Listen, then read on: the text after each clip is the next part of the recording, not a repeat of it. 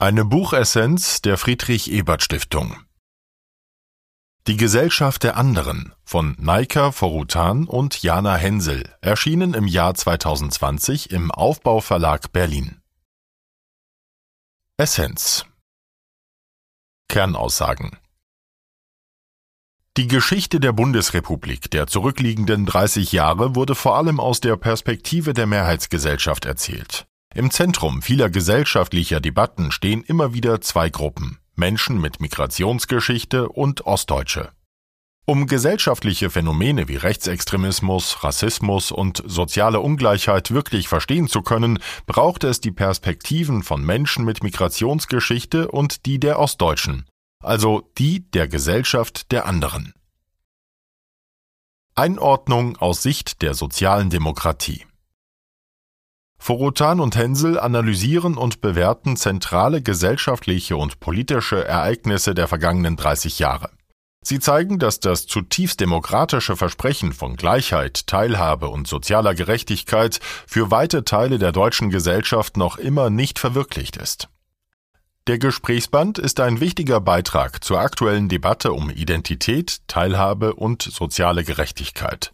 Zudem verdeutlicht er, welche Bedeutung diese Fragen für die Stabilität und Resilienz unserer Demokratie haben. Autorinnen Naika Forutan ist Sozialwissenschaftlerin und Professorin für Integrationsforschung und Gesellschaftspolitik an der Humboldt-Universität zu Berlin. Sie leitet das Berliner Institut für empirische Integrations- und Migrationsforschung der Humboldt-Universität zu Berlin und ist zudem Vorstandsmitglied des Deutschen Zentrums für Integrations- und Migrationsforschung. Jana Hensel ist Journalistin und Autorin. Sie hat 2002 den Bestseller Zonenkinder veröffentlicht. 2019 erschien das gemeinsam mit Wolfgang Engler verfasste Buch Wer wir sind, die Erfahrung Ostdeutsch zu sein. Sie ist Autorin bei Zeit Online und Die Zeit im Osten. Kapitel Wie lässt sich Deutschland aus ostdeutscher und migrantischer Perspektive erzählen? Mehrheitsgesellschaft und die anderen. Um über die Gesellschaft der anderen sprechen zu können, setzen sich die Autorinnen zunächst mit dem Begriff der Mehrheitsgesellschaft auseinander. Dieser Begriff ist in Teilen unscharf, da sowohl Ostdeutsche als auch Migrantinnen je nach Perspektive auch Teil der Mehrheitsgesellschaft sein können. Mit Mehrheitsgesellschaft ist die tonangebende Mehrheit gemeint, die gesellschaftlich wichtige Positionen besetzt und den Diskurs bestimmt. Mehrheitsgesellschaft ist hier also als Dominanzgesellschaft gemeint. Sie hat die Macht, Ausgrenzung zu produzieren, da sie ihre eigenen kulturellen Normen als dominant definiert. Sie kann Diskurse, Gesetze und Debatten entscheidend beeinflussen. Als Beispiel für die kulturelle Deutungshoheit der Mehrheitsgesellschaft nennen die Autorinnen unter anderem die Entscheidung darüber, welche Bücher im vereinten Deutschland in der Schule gelesen werden. Der Bildungskanon ist westdeutsch geprägt. Ein weiteres Beispiel ist die mittlerweile veraltete, westdeutsch geprägte Vorstellung davon, dass Frauen ihre Kinder in den ersten drei Jahren zu Hause betreuen sollten. Die ostdeutsche Perspektive, dass Kinder ab dem ersten Lebensjahr in die Kita gehen, galt vor einigen Jahren noch als Anzeichen für Rabenmütter. Die Mehrheitsgesellschaft verdrängt gesellschaftliche Probleme und verschiebt diese eher an die Ränder. Der Osten agierte lange Zeit als eine Art Sondermülldeponie für Rechtsextremismus, Rassismus und die Fragen, die mit dem Erstarken der AfD einhergehen. Der rechtsterroristische und rassistische Anschlag von Hanau bricht dieses Bild langsam auf. Auch Westdeutschland muss sich den Herausforderungen von Rechtsextremismus und Rassismus stellen. Die Wahl von Thomas Kemmerich zum Thüringer Ministerpräsidenten mit den Stimmen der AfD hat ebenfalls gezeigt, dass die Verdrängungsmechanismen der westdeutschen Mehrheitsgesellschaft nicht länger tragen. Die Wahl hatte personelle Konsequenzen bis in die höchsten Ebenen der bundesdeutschen CDU. Es führt zu eben jenen politischen Verwerfungen auch auf bundespolitischer Ebene, politische Entwicklungen in den ostdeutschen Bundesländern kontinuierlich zu regionalisieren, wegzuschieben und damit nicht als zentralen Bestandteil der bundesdeutschen Realität anzuerkennen. Zudem pflegt die Mehrheitsgesellschaft eine Vorurteilskultur, sowohl gegenüber der migrantischen und ostdeutschen Community, diese dient dazu, Privilegien und Besitzstände zu sichern und zu legitimieren. Vorurteile, Stereotype und Stigmatisierung tragen auch dazu bei, soziale und ökonomische Realitäten zu schaffen. Veranderung Ostmigrantische Analogien Die Legitimation sozialer Ungleichheit fußt auf Devianzkonstruktionen von sozialen Gruppen durch die Mehrheitsgesellschaft. Devianz beschreibt Verhaltensweisen, die mit den durch die Mehrheitsgesellschaft gesetzten geltenden Normen und Werten nicht übereinstimmen. Dies führt zu Stigmata, dann zu einer Generalisierung des Stigmas zu einer Charaktereigenschaft und letztlich zu weit verbreiteten Annahmen, dass bestimmte Gruppen sich auf der sozialen Leiter zu Recht weiter unten befinden. Eng damit verknüpft ist die Erfahrung, die Ostdeutsche und Migrantinnen miteinander verbindet. Die Erfahrung des Andersgemachtwerdens durch die Mehrheitsgesellschaft. Ostdeutsche und Migrantinnen werden dadurch von Zugehörigkeiten, Teilhabe und Privilegien ausgeschlossen. Für ihre Analyse nutzen die Autorinnen auch das Konzept der strategischen Essentialisierung, das auf Gayatri Spivak zurückgeht, einer Mitbegründerin der postkolonialen Theorie. Soziale Gruppen müssen in der gesellschaftlichen Auseinandersetzung um Ungleichheit klar benannt werden, um Unterdrückungsverhältnisse zu kritisieren. Es handelt sich um einen politischen Akt, dessen man sich bedienen muss und der als Provokation dient. Jedoch besteht in dieser Konstruktion der Mehrheitsgesellschaft die Chance für strategische Allianzen und Solidarisierungen zwischen den abgewerteten und ausgeschlossenen Gruppen. Dies würde beide Gruppen machtvoller machen, da sich der Blick auf die Mehrheitsgesellschaft richtet, diese bewertet und Mehrheitsverhältnisse in Frage stellt. Deutsch-deutsche Geschichte anders erzählt. Für Ostdeutsche und Migrantinnen zentrale Ereignisse werden in der Geschichtserzählung der Mehrheitsgesellschaft nur unzureichend wahrgenommen und verarbeitet. Emanzipatorische Prozesse werden dabei nicht anerkannt, sondern weggeschoben. So beleuchtet das Buch auch die Schattenseiten der deutschen Einheit für beide Gruppen.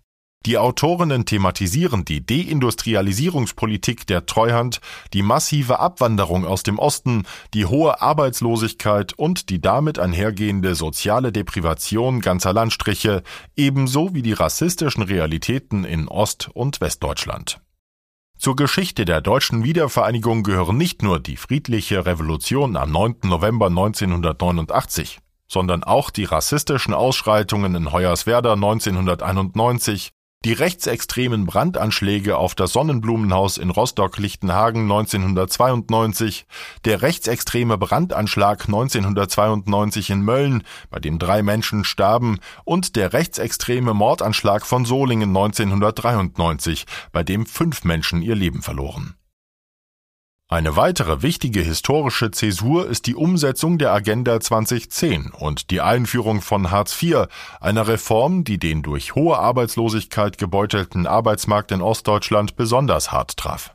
Auf eine freie Stelle im Osten kamen damals 32 Erwerbslose. Gegen die Reformen gab es 2003 und 2004 eine Vielzahl von Protesten im Osten, die jedoch ohne größere Erfolge wieder abflauten. Die Agenda 2010 traf im Westen vor allem auch Migrantinnen, die dort das lohnabhängige Milieu prägten.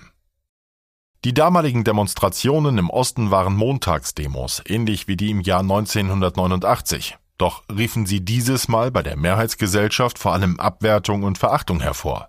Führende westdeutsche PolitikerInnen kritisierten die Demonstrationen als Zumutung, Beleidigung der Zivilcourage oder als Schande. Die beiden Autorinnen skizzieren zudem die gesellschaftlichen und politischen Auswirkungen von Thilo Sarrazins Buch Deutschland schafft sich ab auf Migrantinnen und Musliminnen. In dem Moment, in dem immer mehr Menschen mit Migrationsgeschichte in Deutschland den Aufstieg schafften und ihren Platz am Tisch einforderten, wurden diese Aufstiege geleugnet und aggressiv bekämpft von der Elite des Landes und der Mehrheitsgesellschaft. Deutschland schafft sich ab ist mit mehr als 1,5 Millionen Exemplaren eines der meistverkauften Sachbücher der bundesdeutschen Geschichte. Es stellt damit eine Reaktion auf die vorangegangenen Emanzipationsprozesse von Migrantinnen und Musliminnen dar. Der Hegemon, die deutsche Mehrheitsgesellschaft, hat ihre Macht demonstriert und Migrantinnen wieder auf ihre Plätze verwiesen.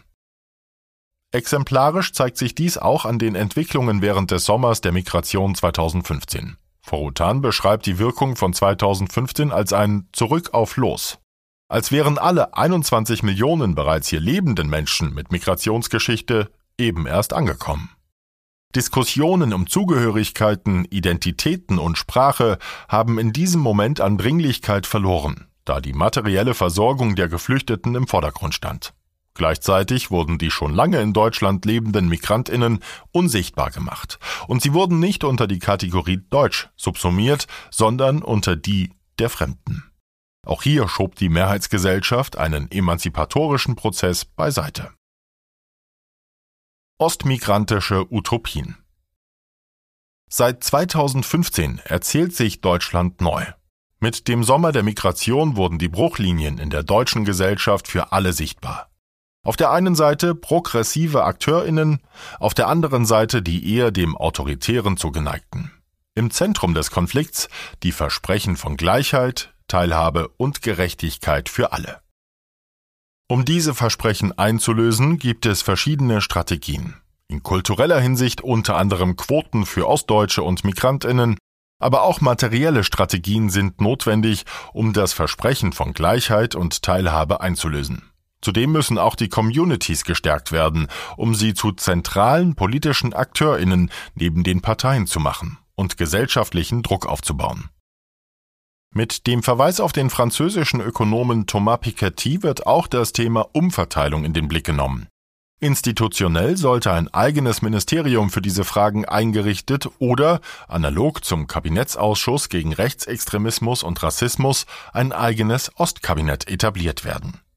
Bisher hat zudem keine Partei Ideen gegen jene gesellschaftlichen Ungleichheiten vorgelegt, die Migrantinnen und Ostdeutsche betreffen.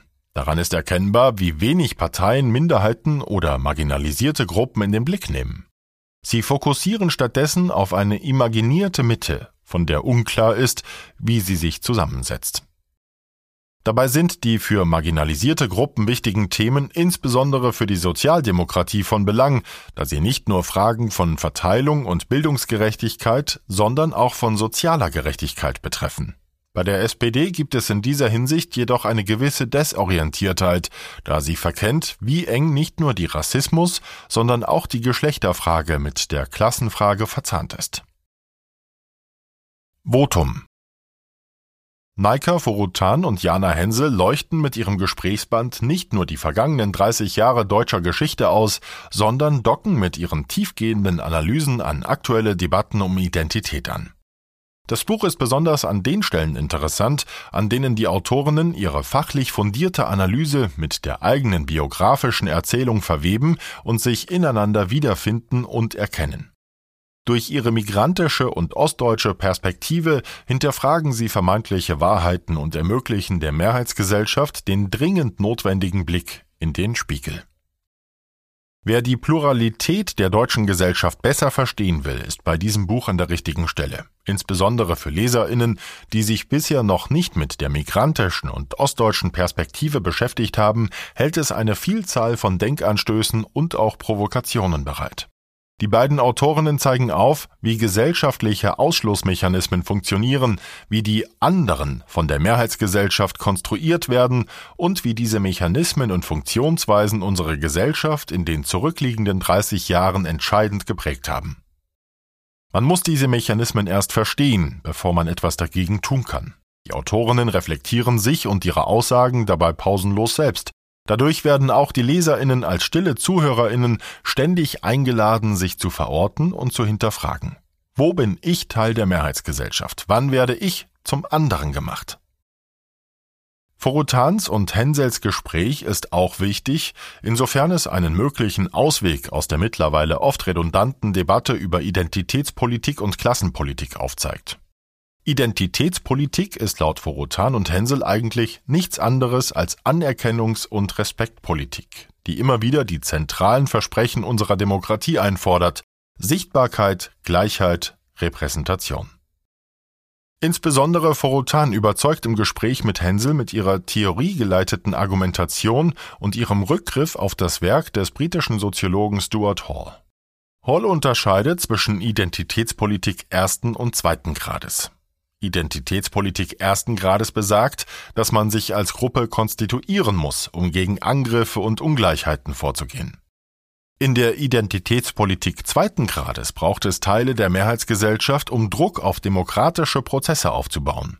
Auf diesem Weg kann sich auch die Mehrheitsgesellschaft verändern.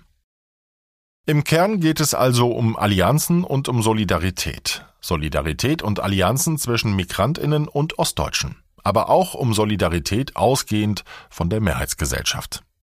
Das Versprechen von Teilhabe, Gleichheit und sozialer Gerechtigkeit ist ein zentraler Bestandteil unserer Demokratie und nicht zuletzt auch Grundpfeiler im Selbstverständnis progressiver Akteurinnen. Jana Hensel und Naika Forutan regen durch ihr Buch dazu an, den eigenen Blick immer wieder zu hinterfragen und die eigene Positionierung in der pluralen Gesellschaft zu bestimmen. Allianzen und wirkliche Solidarität können nur gelebt werden, wenn man dies immer wieder tut. Im Hinblick auf die anstehenden Landtagswahlen im Osten, die Bundestagswahl im Herbst dieses Jahres oder auch wenn es um Politik für die postpandemische Gesellschaft geht, ist es insbesondere für progressive Akteurinnen und Strateginnen wichtig, sich diese Fragen regelmäßig vor Augen zu führen.